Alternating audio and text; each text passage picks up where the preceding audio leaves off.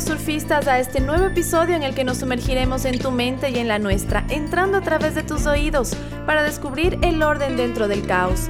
Este es tu Psico Podcast con María de los Ángeles, Maribel, Pamela y Paola, y música original de Mono Jorge Valladares. Acompáñanos.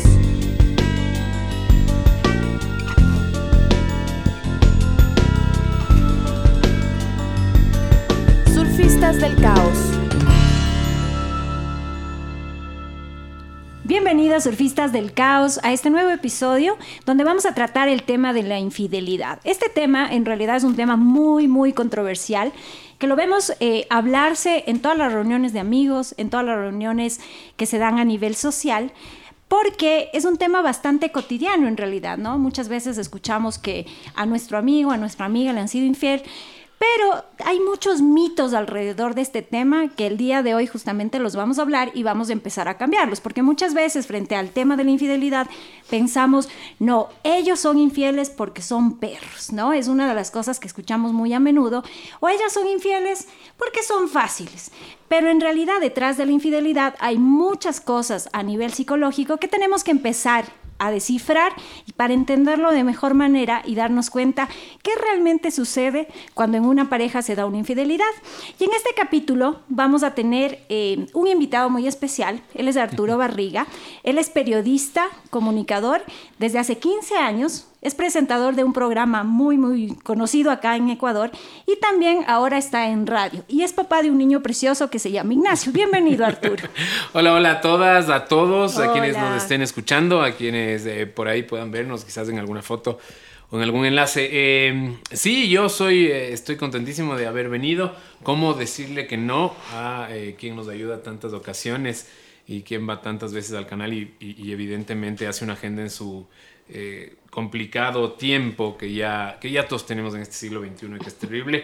Eh, la infidelidad es un tema importantísimo, me parece a mí, de hablar y habría que ver y yo creo que retroceder hasta eh, los mismos principios del ser humano y del Homo sapiens. No sé si la infidelidad, o más bien dicho, no sé si la fidelidad sea de natural. innata de los seres humanos, ¿Cuándo ¿no? empezó la fidelidad? Habría que pensarlo así. Yo creo que somos innatamente infieles. Ahora, el tema de la fidelidad creo que lo hemos puesto nosotros. Eh, somos eh, eh, unos establishments distintos, al menos en el mundo occidental, ¿no? Porque en otros paralelos las cosas son distintas. Así es. Y qué chévere contar con la perspectiva de un hombre también. Estamos cuatro mujeres y nos enriquece mucho todo lo que vas a compartir con nosotros. Feliz, yo feliz, así que nada, muchísimas gracias por invitarme y aquí, aquí le damos, vamos. Y vamos a conversar a calzón quitado, como que así sea, a boxer quitado. También, por favor, calzón y boxer fuera. Yes. mucha desnudez aquí. Mucha, mucha carne. No sé, creo que sí tiene que ver con un tema biológico que los seres humanos seamos infieles. ¿En qué punto nos volvimos fieles? Es una buena pregunta. ¿Será eh, una cuestión de evolución? ¿Será cuando nos volvimos sedentarios y fuimos a la agricultura y necesitamos establecernos en familias? ¿Por dónde está el tema de la fidelidad? que dicen que es una de las estrategias para poder mantener un hogar, porque si tuviéramos muchos compañeros tendríamos muchos hijos y se complica un poco los recursos económicos y también emocionales para hacer realmente que una persona pueda crecer, ¿no? Exactamente. Yo creo que viene mucho del tema religioso, la verdad. También, también es. Creo que es una influencia directamente religiosa, eh, inherente al ser humano, en este caso la fe, que termina siendo un negocio. Eh, y eh, todos nosotros que queremos ser el ser humano, implícitamente quiere ser siempre parte de algo. Y en esta ocasión, por supuesto, una de las formas de ser parte de algo es ser eh, siempre estar de acuerdo con las reglas de la comunidad, entre comillas, ¿no? son códigos. son códigos. Pero repito, del mundo occidental nomás, porque uno se va a otras partes, vas al Medio Oriente y el tema de la fidelidad se entiende de otra manera. Eso sí, si una mujer es infiel, la matan a pedradas. Exacto. Entonces, eh, todo se lee distinto. Es todo impuesto. No creo que viene con la... Yo creo que aquí es importante también topar la palabra cultura, porque al hablar de fidelidad o de infidelidad es necesario tomar todas estas características culturales que nosotros vivimos en lo relacional. Por eso eh, estamos hablando esto de que en algunos países es aceptado, en otros no, ¿verdad? Pero hay que también decir que el tema de la infidelidad tiene que ver mucho con, con, con cómo nosotros nos relacionamos entre seres humanos, qué es lo que nosotros esperamos a nivel emocional. Cuando se habla de inteligencia emocional, por ejemplo, qué es lo que nosotros eh, vemos o esperamos de una, de una pareja o también qué proyectamos también en una pareja. Porque infidelidad solo se habla en el tema de pareja, si no me equivoco. No hablas de infidelidad cuando estás con un amigo o una amiga. sería una Hay deslealtad. claro, es una deslealtad, pero a la hora de infidelidad estás hablando también de una intimidad entre, mm. entre seres humanos que de alguna manera hay un compromiso de confianza. Y yo creo que ahí puedes hablar tú de fidelidad o de infidelidad. Fidelidad cuando haces ese compromiso y lo mantienes, infidelidad cuando realmente esta confianza tácita también, porque la confianza implica que, que, que no puedes estar presente en todos los espacios de la otra persona. Entonces necesitas a través de, tu, de lo que conoces del otro ser humano, de lo que conoces de ti mismo, entablar una relación también a veces hasta de larga distancia, ¿verdad? Aceptando el compromiso que hiciste, pero también respetando el compromiso que la otra persona hizo. Mira, yo en terapia pareja, una de las cosas que he visto que es el gran problema es que las parejas eh, no hacen acuerdos, ¿no? Y está como, piensas que es implícito que el otro va a tener cierto tipo de actitud, ni siquiera logras hablar a profundidad qué es fidelidad para ti o qué es fidelidad para mí. En algún momento, en una pareja con la que yo trabajé, les mandé a hacer sus acuerdos y cuando trabajaban de fidelidad, los dos pusieron, ¿no?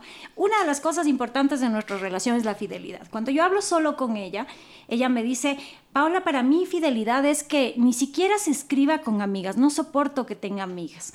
Y cuando le pregunto a él, él me dice, yo les pregunto a las chicas, ¿tres veces o tres meses? Digo, ¿a qué te refieres? Y me dice, si me dicen tres veces, salimos tres veces, independientemente en el tiempo, ¿no?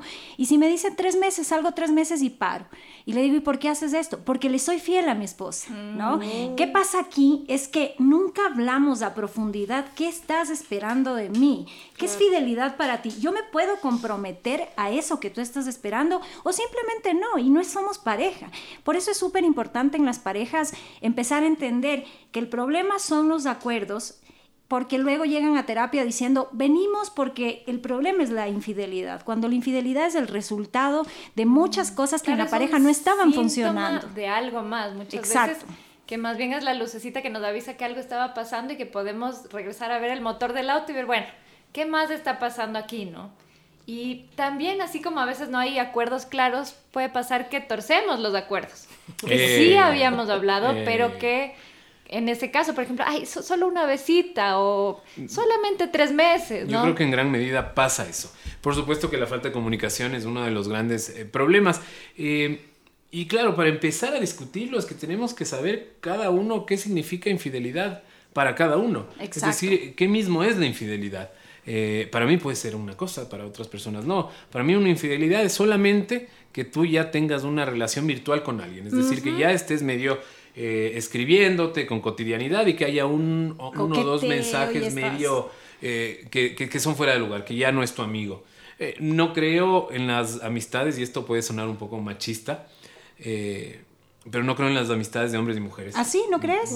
Casi no, las que me parece que es muy difícil, me parece que casi siempre de alguno de los dos lados hay, interés. hay un interés mucho más allá de la amistad que después de años de que el uno dijo que no, eh, bueno, ya quizás se creó un tema de amistad, pero quien, quien empezó con este tema de interés, ni bien tenga la oportunidad, va a aprovechar. O sea, sería se quedó en la friendzone uno de los dos. Uno de los dos, siempre, me parece a mí. Y ahí también entre el otro tema, ¿no? Pasa mucho que una mujer dice, no, pero es que es mi amigo, es mi amigo. No, no, yo no creo que esa vaina así como eh, yo no tengo amigas. O sea que tú no, cuando tú estás en pareja, no soportas que tenga el mejor amigo, Artur.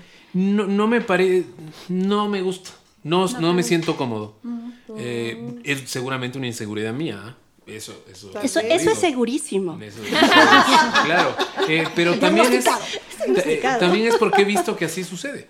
Es decir, mi experiencia, personal y cercana, el amiguito o la amiguita terminan en algún momento pasa alguna cosa. No, necesariamente es, que prohíbas que tu pareja tenga amigos. No, no, yo no puedo prohibir nada a nadie. No sé, el tema de prohibir, Pero aquí, yo no creo aquí lo interesante es darnos cuenta de que, no sé, ¿no? Lo que yo estoy pensando ahora es que hombres y mujeres tenemos concepciones distintas de lo que es la fidelidad y la infidelidad. Claro. Porque si yo les, les, pregunto a ustedes, o sea, ¿ustedes permitirían que su novio, pareja, etcétera, etcétera, tenga la mejor amiga? O sea, yo, por ejemplo, en mi caso, mi esposo tiene tres súper, súper amigas y yo les adoro a ellas también, no tengo problema. Y él se va, por ejemplo, a tomar café o se va a almorzar con ellas. Y a mí no me genera conflicto, ¿no? Y en mi caso, creo que la teoría es consíguete el amigo que no te despierte, pero ni el mal pensamiento y todo bien. Entonces tengo buenos amigos. le veas como hermanito. Claro, claro. pero ¿qué te asegura a ti que ese amiguito que tú tienes... Eh, no tiene una segunda intención. Pero, pero si tiene esa segunda intención. Evidentemente dependerá siempre de ti. Pero digamos que tiene esa, segunda intención. Y si uno no acepta, pues. no pasa nada. O sea, es una decisión. Y, aquí hay un tema también justo de la comunicación. Es decir, si es que mi pareja acepta que a mí me gusta que tenga amigos o no. A ver, yo tampoco es que soy de las personas, y estamos hablando ahora en primera persona y me parece chévere eso. Eh, a mí tampoco es que le prohíbo, no, no, no, tengas amigos, el que te escribe qué le pasa, no, no, pero ni mucho menos. Aunque siempre hay que uno le da mala espina. Me dice, me dice ve. sí, es cierto. Pero me parece que no tiene ninguna, a ver, no, no, tiene sentido si tienes una pareja que además es tu amigo, tengas a otra persona con la que vayas a hacer esas cosas que podrías hacer con tu pareja.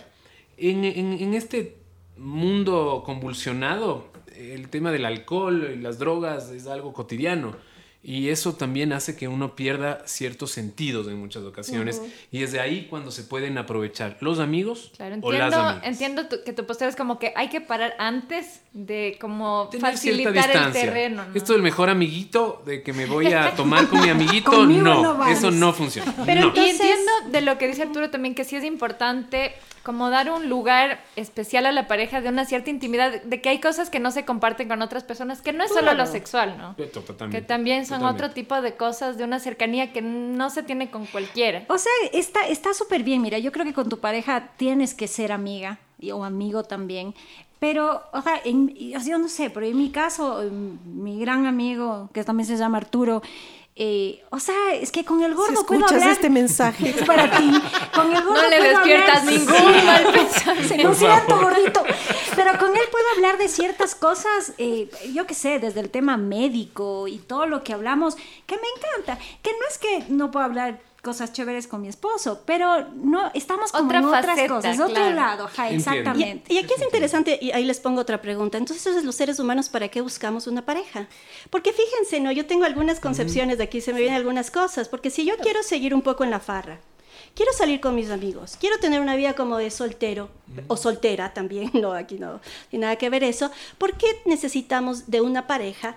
¿Para qué en la vida, no? ¿Qué, nos da en la vida si luego a partir de, compartir esta intimidad, llamémoslo así, esta confianza, este esperar algo, voy, traiciono, me meto con otro, mando el mensajito, el besito y etcétera, etcétera, etcétera? O sea, ¿para qué? Es la pregunta. Por la el diferencia, sexo, pues. Claro, no sexual. Pero eso tampoco necesariamente no, no, no, pero sí marca la diferencia entre ser amigos y ser pareja. el sexo sí es como la, el diferenciador, pero aguántate un y también el tener un proyecto compartido. Sea o tener hijos o lo que sea. Pero yo creo que eso es con el tiempo. Al inicio el sexo sí es el diferenciador y es lo que marca la diferencia entre el amigo y el, no la amigo. pareja, el no amigo. Y, el, claro, el, el amigo obvio o, el novio posteriormente. exacto. Eh, ahora, claro, las cosas han cambiado un montón. Y, y, primero tienes relaciones y luego decides si es que te amarras o no. si es la pareja. Antes era absolutamente distinto. Antes primero te amarrabas, luego. Primero pruebas del eh, tenías, tenías que claro, más o menos. tenías que invertir ahí un buen billete para ver si es que. Aflojaba. Aflojaba al final. Ahora el tema es, es al revés. Es decir, le conoces rápidamente, seguramente hablan relaciones. Y después de la relación, lo que a mí me parece bien, ¿ah? eso sí, también es un tema súper personal, me parece súper bien, que después de todo esto vos digas, qué chévere, tengo una conexión especial, ojalá sea mutua, seamos pareja. Y a partir de ahí decides, porque qué, qué feo lo, lo, lo, que sea, lo que sea al revés, ¿no? Es decir, no, primero nos, nos, amarramos, luego nos damos el besito, luego nos damos cuenta que en la cama somos un desastre. Entonces, eh, puede pasar. Hay gente que le pasa. Y, Arturo, ¿qué buscas tú en una pareja? O sea, ¿cuándo haces esta relación? ¿Y qué significa complicidad? Acolite, eh, consejo, eh, paciencia, guía. Guía. Creo que todo eso. ¿Y, qué crees que, que, tus parejas que no han funcionado contigo buscaban en ti? ¿Será lo mismo? ¿Cómo se ve? Esa pregunta. Es una sí, porque a buena veces pregunta desde los porque hombres no, no soy sabemos ¿no? distintas cosas, pero No, ¿por qué eh, no o sea, funcionaron, por ejemplo? Es una pregunta porque es una buena pregunta porque yo no soy ellas, entonces no sé necesariamente qué buscaban en mí. Dame el número para llamar. Pero podríamos hacer ahorita un call center. No, mentira, además he tenido Comodín, llamada al público. pocas, pocas novias. Eh, entonces, eh, ¿O cuáles eran los fueron- problemas, más bien? Porque al final sí terminan. Los problemas es que yo era, eh, y, y ellas también, en determinado momento, inmensamente inmaduro. Mm. Eh, me gusta mucho, me gustaba mucho en realidad. He dejado de salir, pero no 50%, 100%. No salgo si no es con mi novia, con quien me siento además absolutamente como esto, esto que he sentido y que siento ahora con mi novia no había sentido yo antes. Tengo 41 años, he tenido algunas parejas y podría evaluarlo ya más o menos y darle mucho más valor. Eh, con esto no quiero decir que hayan sido unas malas personas, ni mucho menos con quien yo salía, pero eh, no se daba. Éramos inseguros. Yo sí, les, decía hace un momento, no había sido un buen novio.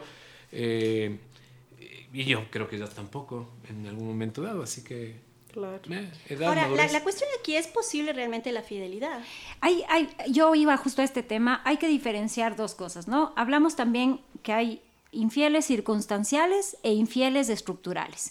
Qué y aquí buena. hay que tener una gran diferencia. El circunstancial es de este, ups, pasó, pero no... La canita la Que a cualquiera, digamos, ¿ya? entre comillas, le, Le puede podría pasar, pasar, es eventual. totalmente. Pasa una vez, no necesariamente Eso se le va a pasar a repetir. cualquiera. Estamos claros, Quien ¿verdad? diga Sí, yo nunca ajá. es Ok, falso. Además que nunca me pasará, estás mintiendo, pero no sabes qué te va a pasar mañana. Exactamente. Y para que no pase es precisamente el tema que a veces me parece que es importante no eh, tentar. Ya, totalmente. Hay que ser un poco más precavidos. Y el estructural, que es este que va una, va otra, no importa, Es puede su prometer. estilo de relación ya. Exacto, puede prometer un montón de, de cosas, pero siempre lo está haciendo. Pero les voy a contar algo porque de aquí quiero que, que saquen un poco de material con esto. Y es, estas infidelidades estructurales a veces tienen una respuesta en cosas muy profundas. Cuando yo estudié terapia eh, regresiva reconstructiva, vimos un caso en el cual este chico que nació prematuramente, estuvo en termocuna más o menos como dos meses, eh, tenía, vino a consulta por un tema de infidelidad estructural. No podía. Y él decía, yo no sé qué me pasa, pero no puedo. Sí le amo a mi pareja, pero siempre busco a alguien.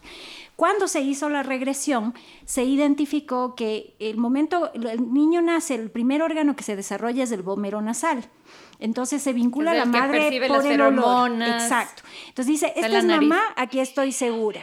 Entonces el niño empieza a identificar a través del olor a mamá. ¿Qué sucedió en este caso? Es que como estaba en termocuna, cada ocho horas cambiaba. cambiaba de olor. Y el niño se vinculaba y decía, para no morir, me vinculo a este nuevo olor. Ocho horas después, otra vez. Y en su cerebro se genera un engrama de, si no cambias, mueres. ¿No? Increíble esto. Y esto le llevaba a él a estar cambia y cambia y cambia de pareja sin que él entendiera qué le pasaba. Qué curioso, Pame, y se conecta un montón con el enfoque que yo les iba a hablar, que es desde una terapia que se llama EFT, EFT, que es terapia de enfoque emocional, que se centra en las parejas y que lo que dice, esta- o en qué se basa, es en la teoría del apego. Todos de niños tenemos un apego con una persona, una figura, que es lo que más o menos tú nos contabas en este ejemplo, que es el que nos da seguridad. ¿Qué pasa cuando no hemos tenido esa seguridad? Eso se va a reflejar en nuestras relaciones con nuestras parejas. Entonces podemos tener un estilo de apego seguro o inseguro o más ambivalente. Y en la pareja, respondiendo a lo que nos preguntaba María de los Ángeles, ¿por qué tenemos una pareja? Es porque también en la vida adulta necesitamos una figura que sea la que de algún modo nos da cierta seguridad y no es una dependencia, ni mucho menos, es una dependencia, pero en el sentido sano de la palabra. ¿Y qué pasa cuando tu fuente de apoyo, de seguridad, que es tu pareja, es el mismo que te da la puñalada, ¿no? Entre comillas, se crea una ambivalencia de que, o sea, tú que supuestamente eras el que me protege, ahora también eres el que me lastima y la- las personas entran en una ansiedad terrible a veces, ¿no es Así cierto? es. Entonces, ¿por qué? Porque se está lesionando ese vínculo que es básico para la supervivencia, así tal como está grabado en nuestra historia, ¿no? Ahora, Pame, ¿tú crees que se puede perdonar una infidelidad? O sea, para mí, desde mi punto de vista, eso sí es bien grave. Porque es como que entran en juego tu, tu propia historia personal, tus valores, tu estructura, ¿no? Pero supongo que habrá personas que sí, yo nunca he podido hacer eso. Nunca lo he logrado. Sí, sí, me he enterado que me han cuerneado, pero es como... El tema de perdonar. Moriste. Ahí murió. Claro, Murió la flor. Yo he perdonado, pero claro, se tiende a repetir porque además eran casos de personas estructurales. No iba a cambiar. hay como ciertos requisitos para que realmente pueda haber una reparación luego de pasar algo así. Decíamos que puede haber incluso casos donde la pareja sale fortalecida luego de un episodio, pero tiene que haber muchísimos pasos en medio para primero reconocer por qué lo hice, la persona infiel, sea el hombre o la mujer, porque si no sabes ni por qué lo hiciste, qué función cumplía eso, lo vas a repetir.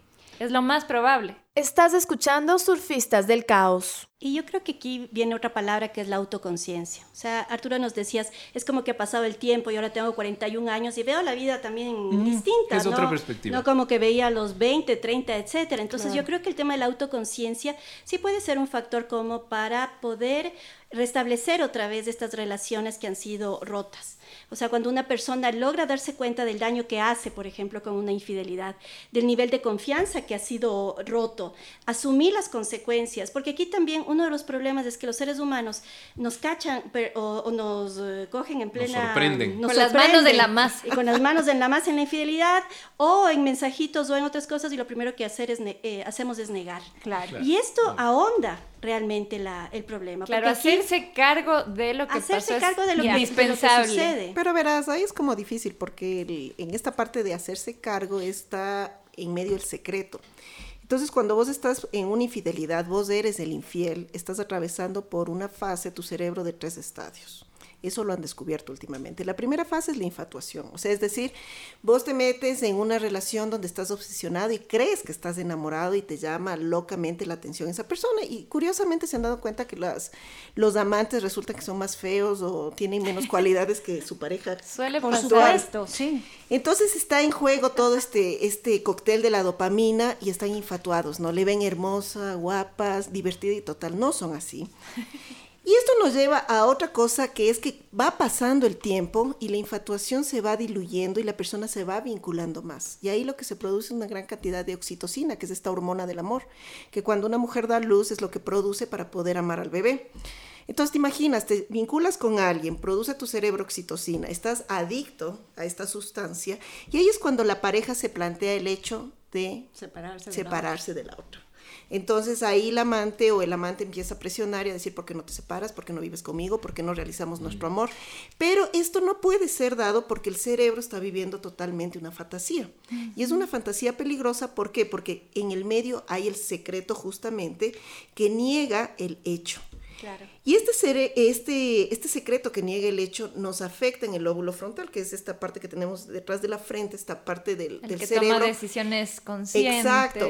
Entonces nos, eh, tenemos que ver con el lóbulo frontal en la parte orbital y nos dice esta parte del cerebro, yo no puedo hablar sobre esto porque es un daño moral que se está dando, es un dilema moral y además estás engañando a alguien. Y aquí empiezan todas las dudas morales que tienen las personas, porque el cerebro está súper estresado. Me parece a mí interesantísimo, eh, además muy, muy real, creo, creo que funciona así, pero estamos hablando en este momento solamente de estas... Eh, estas traiciones permanentes, ¿no? De claro, esta, que uno tiene otra pareja. Una relación paralela. Uno tiene una pareja paralela.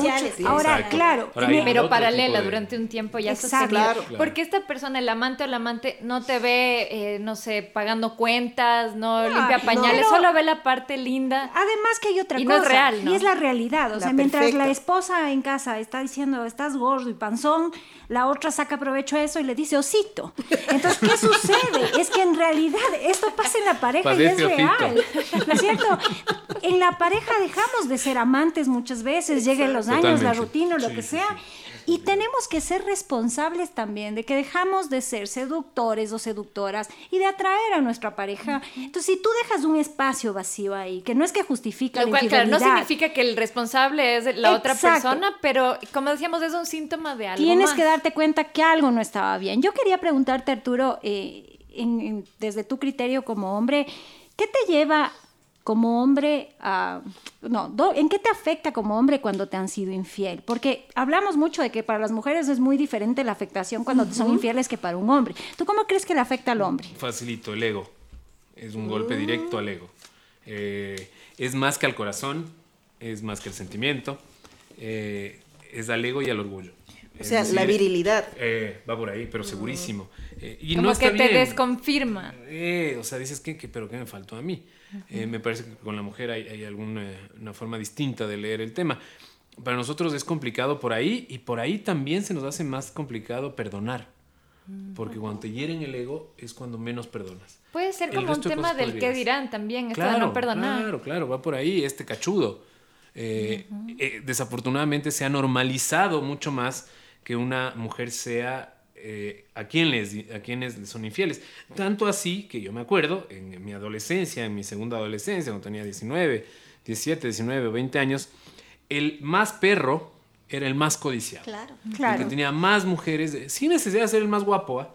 eh, pero era, uno a veces no, se, levantaba, entendía. Yo, yo tenía amigos guapísimos y la cosa, pero eh, había mujeres que tenían más, le, querían más al otro, que era el tipo que engañaba, que era el canchero, que era chistoso, que la, la, la. Entonces, hasta a las mujeres eso les atrae más, pero si ha sido al revés, en cambio, uno siente que eres, sientes que eres mucho menos atractivo. Y cuando tú has sido infiel, si es que lo has sido, ¿qué motivos, si lo has sido, qué motivos sientes que tuviste y fue cambiando en diferentes momentos de la vida? Eh, fui circunstancialmente, nunca he tenido una pareja paralela y yo vivía en un mundo de fiesta, eh, en una larga época de mi vida. Eh, y ese mundo de fiesta es de lo que hablábamos, es el tema de que con tragos, la fiesta, solo, se te acercan. Eh, tengo que admitir que el, tema quizás de salir en la televisión, ser un personaje un poco más público, mm. ese tipo de cosas atraen. atraen y no era, no, para mí no era difícil ser infiel, es decir, yo tenía ahí como que algunas posibilidades y, por ahí pasaba, pero jamás en la vida, eh, y esto con esto no quiero justificar absolutamente nada, solamente contarlo, eh, tuve una pareja eh, paralela, nunca. Y las consecuencias que luego eso tenía te hacían como, no sé, aprender algo. No, me importaba mucho, la verdad. era el momento. era el momento. También porque no tenías como una visión a futuro de un proyecto de familia, ¿verdad? o sea, eso pesa también. Y, y, en la relación actual es imposible, no se me cruza por la mente, no quiero salir, no me da ganas. Si no es con ella, no me tomo una cerveza. Eh, no quiero, no me va a pasar Ella nunca. Ella te dice osito. Ella me dice osito. pero para quienes no escuchan, no estoy gordo todavía. Por si eh, acaso. Por si acaso. Me pueden ver todos los días de guardo no eh, y, y, sí siento una conexión distinta, pero evidentemente primero es porque esperamos con la edad uno se da cuenta qué persona es más indicada que la otra y por los te conoces más a ti también. y, te das cuenta que Arturo tú mencionaste un tema que es súper importante eh, cuando hablamos de infidelidad ponerlo sobre la mesa y es el tema del perdón. Personalmente y en el trabajo con parejas yo creo que el famoso perdón no existe en, el tema de la infidelidad. A veces, por todo este tema de la educación eh, católica, pensamos que perdona porque así hay que ser un buen ser humano, ¿no? Y vamos tratando de pasar por alto cosas que eh, si tú todavía no sanas, si tienes esa herida y entre comillas perdonas para seguir con la relación, lo que vas a hacer inconscientemente es cobrarle en el día a día al otro todo lo que sientes que te hirió. Entonces, este tema del perdón hay que manejarlo con pinzas eh, dentro de estos casos como de infidelidad. Además sería llegar a entender más profundamente ambos, o sea, el que fue infiel y el que sufrió la infidelidad, o sea, ¿por qué sucedió? Como decíamos antes, ¿cuál es la función de esto? para que algo cambie, si no, seguimos igual. Sí, yo pienso ahí que necesitamos como, como un perdón terapéutico. O sea, a mí la idea de que dos personas se puedan equivocar en una infidelidad circunstancial, creo que a todo mundo nos puede pasar. O sea, creo que todos hemos vivido en algún rol de esa infidelidad sea por chiquito o por grande, incluso en algún lado del triángulo hemos Exacto, En algún lado hemos estado, pero creo que sí, cuando, cuando ya tú has hecho un compromiso, o sea, tú te has casado, has hecho un compromiso de vida, un proyecto de vida, realmente es muy complicado. O sea, sobre todo yo hablo desde mi rol de mujer, ¿no?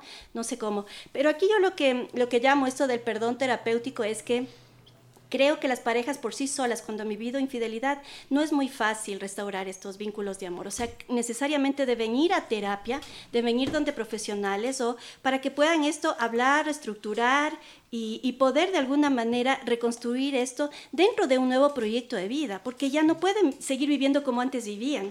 Hay una fuente, hay una causa, necesito mirar esta causa, necesito tener esta autoconciencia sobre qué también quiero yo. Parejas no lo sobreviven, eso, ¿no? Sí, no lo sobreviven, porque yo creo que tiene que ir el tema de pareja también con un propio proyecto de vida tuyo.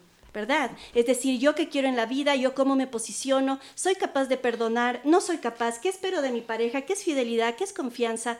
Tengo que tener sobre mí todos los puntos claros para poder también ver qué puedo esperar de la otra persona, qué le puedo pedir y llegar a nuevos acuerdos. Claro, en esto del perdón terapéutico que vos dices, creo que es súper importante darnos cuenta que hay límites dentro de la pareja. Entonces, es qué doy y qué recibo.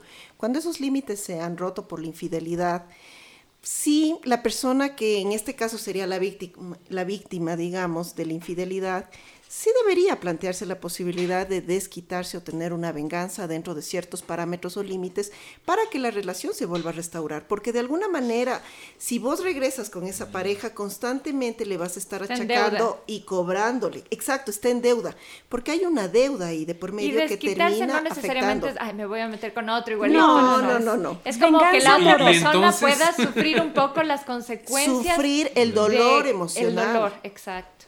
Y eso iguala y, y, si decimos que es una lesión, necesita una sanación, o sea, sea a través del perdón o no, necesita, como tú decías, a veces una terapia, o sea, el, hecho de, realmente sanar. O sea, fíjate que yo pienso, y no estoy de acuerdo mucho con lo que la PA me dicho, este de la restauración o el otro, porque no, quisiera que se entienda en el podcast como que te estamos diciendo a quien nos escuchas, anda ahí, traiciona. todas son posturas. No, pero yo creo que hay varias posturas. Por eso pongo la eso mía. Te digo, es como es Me parece buscar terapéuticamente nuevos equilibrios y acuerdos. Pero ojo, cuando vos has recibido un daño emocional, Estás constantemente cobrándole al otro. Sí, sí, pero por eso hablo también del tema eh, Lo que entiendo es que si, si le perdonas, ay, como si no pasa nada, ahí va a seguir el problema siempre. Exacto. Entonces siempre hay como algo, yo puedo hacer algo para que el otro sufre un poquito lo que yo sufrí. Cuando él sufre un poquito lo que yo sufrí, la pareja encuentra nuevamente el equilibrio. ¿Sí o no? Que sí, esto se llama, por supuesto, esto se llama venganza amorosa, ¿no? Y es un concepto desarrollado, eh, pero tienes que hacerlo con el diseño del terapeuta. Claro, no, se te ocurra a ti, voy a ir y voy a hacer Esta es la aclaración necesaria, porque aquí no es, luego de coger y hacer luego lo que se le ocurre en venganza. Y, y otro factor súper importante para poder sanar, disolver o perdonar es que la persona que cometió, que, rompió los límites y que tuvo esta infidelidad esté dispuesto a estar presente en el dolor del otro. O sea, no huir de las recriminaciones, sino poder como dar la cara, estar ahí, y escucharle al otro. Y no mentir. No mentir, sino ir reparando y ganándose la confianza. tampoco cometan sincericidio. Hay infidelidades que se dan y el otro nunca se enteró y de pronto, como ya no puedo con la culpa de lo que hice, te dicen, le voy a decir, no, eso es mm. injusto, porque el otro no se enteró y ¿para qué quieres dañarle la vida? Exacto. Entonces, y hay gente que lo hace no porque quiera ser honesta, y te lo dice, es que quiero ser ah, honesto antes de haber hecho tal cosa, ¿no? Lo, hacen por culpa. Yo no soporto esto, entonces voy a lanzarle al otro para que los dos seamos los que estamos pero mal. esto esto funciona siempre y cuando tú no lo vuelvas a repetir. Ah, por supuesto. y que ya no estés en el momento en la relación externa, ¿no? Porque si no, no, hay, no hay reparación posible si sigues con la otra relación. Y de hecho se ven parejas realmente que viven súper bien. Es decir, no son infieles, viven, han logrado hacer un proyecto de vida, ¿verdad? No sé ustedes con... Yo no estoy casada, pero quien, quien está creo que ha logrado hacer. Y, que, y creo que hay que poner sobre la mesa también que este proceso de pareja es como, es como de varias etapas, ¿verdad? Hay como que hay que ir construyendo, no sé, Pau, ir construyendo cada etapa, ir madurando también juntos como pareja. No, sé, tú que yo te pregunto porque trabajas más con parejas en este sentido. Sí, sí, sí. O sea, también es ir entendiendo eh, que el enamoramiento es una cosa y el amor es otra, ¿no? Exacto. Y el amor maduro es una elección. O sea, el otro día justo en un programa de radio discutíamos de esto, decía, yo amo los errores de mi pareja. No, no amas los errores de tu pareja. Los errores de tu pareja siempre te van a ser insoportables. Le amas a pesar de... Exacto. Pero tú coges y dices, ¿qué pesa más? ¿Sus virtudes o sus errores? Entonces, elijo a este ser por estas cosas que pesan más para mí son valiosas. Y eso eliges todos los días, porque no es que tu pareja te cae bien todos los días. No, no, no, por para si nada. uno se cae bien todos los días. Eh, claro, yo no me aguanto en muchas ocasiones. Eh, yo creo que hay que recontextualizarle a la pareja. Hay que darse cuenta que los tiempos son distintos. Eh, hay que ver y darse también cuenta y volverse a preguntar qué mismo es una pareja, bajo qué parámetros es considerada una pareja. Porque si hablamos de los parámetros del siglo pasado, bueno, una de cada diez funciona. Así es. Es decir, estamos en una crisis tremenda. Una de cada diez, es, nada. Eh, porque claro, ahora ya nadie te obliga a mantenerte casado, ahora nadie te obliga a mantenerte virgen y nadie te obliga a tener solo una pareja. Ni a casarte con quien no quieras. Ni a casarte con quien no quieras. Entonces todo el concepto va cambiando. Y así como va cambiando todo. Y entre otras cosas también este concepto de pareja, ese que tenemos en la cabeza, ese de una sola persona, una sola pareja, de fidelidad hasta el fin.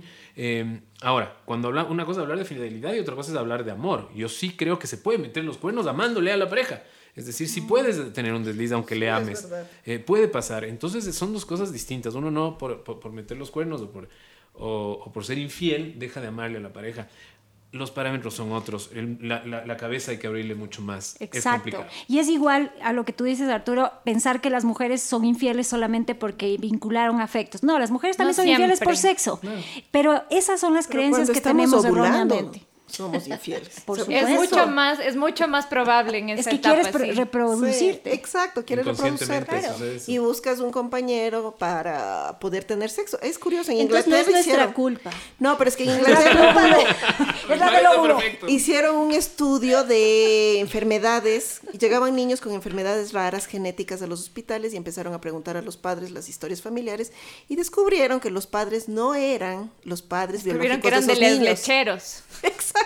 Porque justamente cuando fueron infieles esas mujeres fueron eventuales, o sea, un ratito nada más, era cuando estaban ovulando. ¿Y qué tiene que ver eso pero con los defectos genéticos? Es que el padre biológico no pudo haberle heredado, porque eran enfermedades que venían del lado de Solo por eso se daban cuenta. Ahora, la otra o el otro también no siempre es una persona hablemos de la infidelidad en sentido más amplio. A veces te traicionan con una sustancia, con una adicción, con el trabajo. Hay traiciones económicas también. Hay muchas parejas que lleguen y dicen claramente, o sea, yo no sé ni cuánto gana y resulta que luego me entero que ha sabido ganar 3 mil dólares cuando yo pensé que ganaba 1500. O yo pensaba que estaba estudiando tal cosa y total nunca ni empezó. Exacto, entonces hay un montón de tipos de infidelidades también. O yo pensaba que era soltero, porque gran, un gran número de personas no saben ni que el otro tiene otra pareja. O sea, entras con honestidad realmente a una relación y luego te vas enterando de que... Ahora escuchamos muy a menudo, ¿no? Le vi en Tinder al esposo de mi amiga. O sea, que son aplicaciones que supuestamente son para que personas solteras hagan match con alguien, pero resulta que los casados mienten también en y algo importante también es que, o sea, muchas veces puede que haya sucedido una vez, pero son eventos que tienen muchísimo peso y que a veces cambian la relación a futuro, ¿no? Entonces, no podemos regresar el, el tiempo y sí es importante que no minimizar, o sea, si alguna persona ha atravesado esto, no es, bueno, pero fue solo una vez, o no fue tan importante, no se enamoró. Depende cómo lo vive, es muy subjetivo, cómo lo vive cada uno de los tres lados de ese triángulo, ¿no? Yo creo que aquí ya, como para todos quienes nos escuchan, creo que es necesario entender que esto de la fidelidad o la infidelidad también es una cosa personal, es decir, ¿qué es lo que yo puedo aceptar? ¿Hasta dónde lo puedo aceptar? ¿Qué cosas puedo yo negociar? ¿Verdad? ¿Verdad? ¿Y cuáles son las cosas que no son negociables para, para nada? Y esto nos da en la vida, en el trabajo, yo negocio, ¿verdad? Las cosas que quiero y las que no quiero. y con la pareja ni siquiera me planteaba decir, fíjate, para mí, eh, hace un momento conversábamos con Arturo y decía, un mensajito para mí ya es infidelidad y para otra persona dice, ahora hay la microinfidelidad. Claro, para mí esto no es infidelidad, para mí es que te beses con una persona, ahí empieza la infidelidad. Entonces yo creo que a todos quienes nos escuchen es importante entender que la infidelidad, más allá de ser aceptada o no, hay que verle como una realidad, primero, que está ah, en el camino de todos quienes cursamos esta vida, pero también hay que hacer nuestro propio proceso eh, de, de discernimiento personal, de saber también comunicar a mi pareja qué quiero, y esto implica ver qué quiero, pues, porque muchas mujeres, yo hablo desde este lado que, que he trabajado un poco, ni siquiera sabemos lo que esperamos de una pareja y vivimos en un ideal, en un ideal que es yo conozco este y, ni bien le conozco, estoy pensando ya el matrimonio, los hijos del perro, la casa, la luna de miel, bueno, eso de, casi como película, ¿no? Pero, pero es que como que proyectamos un montón de cosas. Proyecta mucho más que los hombres. Exacto. seguro. ¿Verdad? Y cuando esto no se da,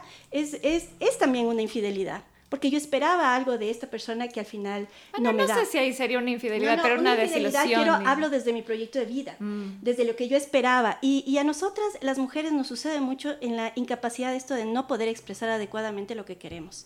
A nivel sexual, a nivel corporal, a nivel mental, psicológico, esperamos que la, la pareja se entere Esperamos que el otro me adivine el cerebro. Que me lea. Que el ah, otro me lea. ¿no? Entonces, creo que hay cosas que nosotros debemos ir tomando en consideración para poder ir mirando que la infidelidad es un asunto personal y de pareja. Y así hay que, hay que asumir. Exacto. Yo, yo creo que también, eh, para ir concluyendo, otra cosa súper importante es empezar a entender que en una pareja no hay ni víctimas ni victimarios. Hay dos personas que están tratando de aprender también un relacionamiento. ¿Cómo puedes hacer que este relacionamiento sea más exitoso? como decía Ángeles, hablando con claridad, sentándote y haciendo acuerdos de pareja. No importa eh, que no te estés casando ahora, de hecho es mejor hacerlo antes de que pases a un matrimonio. Llega a acuerdo, sé claro, entiende que no hay fórmulas mágicas, no hay un ideal de pareja. Tú puedes hacer tus propias fórmulas. Lo que les funciona a estos dos seres es suficiente en todos los ámbitos de la pareja. Y está bien. Exacto. Y, está bien. y no vengas a terapia cuando se ha dado la infidelidad. Ven antes, si ya notas que algo está mal, ven y solucionalo para no llegar a esto, ¿no? Yo lo que les diría es que la culpa nunca ha funcionado para reparar una infidelidad, sino que tenemos que salirnos de, de esto que es natural, que es entendible, pero que tenemos que pasarnos a la responsabilidad, que es muy diferente. Y como decía Pau, de lado y lado ver qué aporta cada uno a la pareja, incluso si es posible salir fortalecidos de eso o por lo menos aprendiendo algo si es que no sigue la pareja, sí madurando cada uno y sacando una lección valiosa. Eh, bueno, eh, yo concluyo pensando en que lo mejor es ser sensatos, eh, no solo en este tema, sino en la vida en general que es de lo más difícil, ¿no? Ser sensatos con uno mismo es lo más difícil, conocerse a uno mismo es lo más difícil.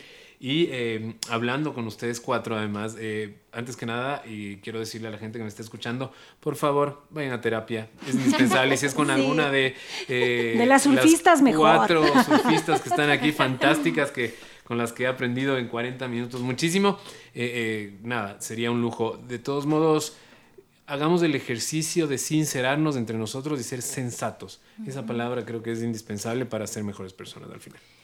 Muy bien, para cerrar nuestro programa de hoy vamos a leer la frase de la doctora Laura Dabney, que es una psiquiatra, que dice, ser infiel puede ser un poco como usar una bazuca para remediar un problema de hormigas. Ahí les dejo esa dejamos. frase para que la pienses y veas si se aplica en tu vida o no. Eso, gracias por habernos escuchado, por escuchar este episodio, compártanlo. Gracias Arturo por habernos acompañado. Nos ha sido muy valioso tu aporte. Gracias. Un abrazo a todos. Un abrazo, chao.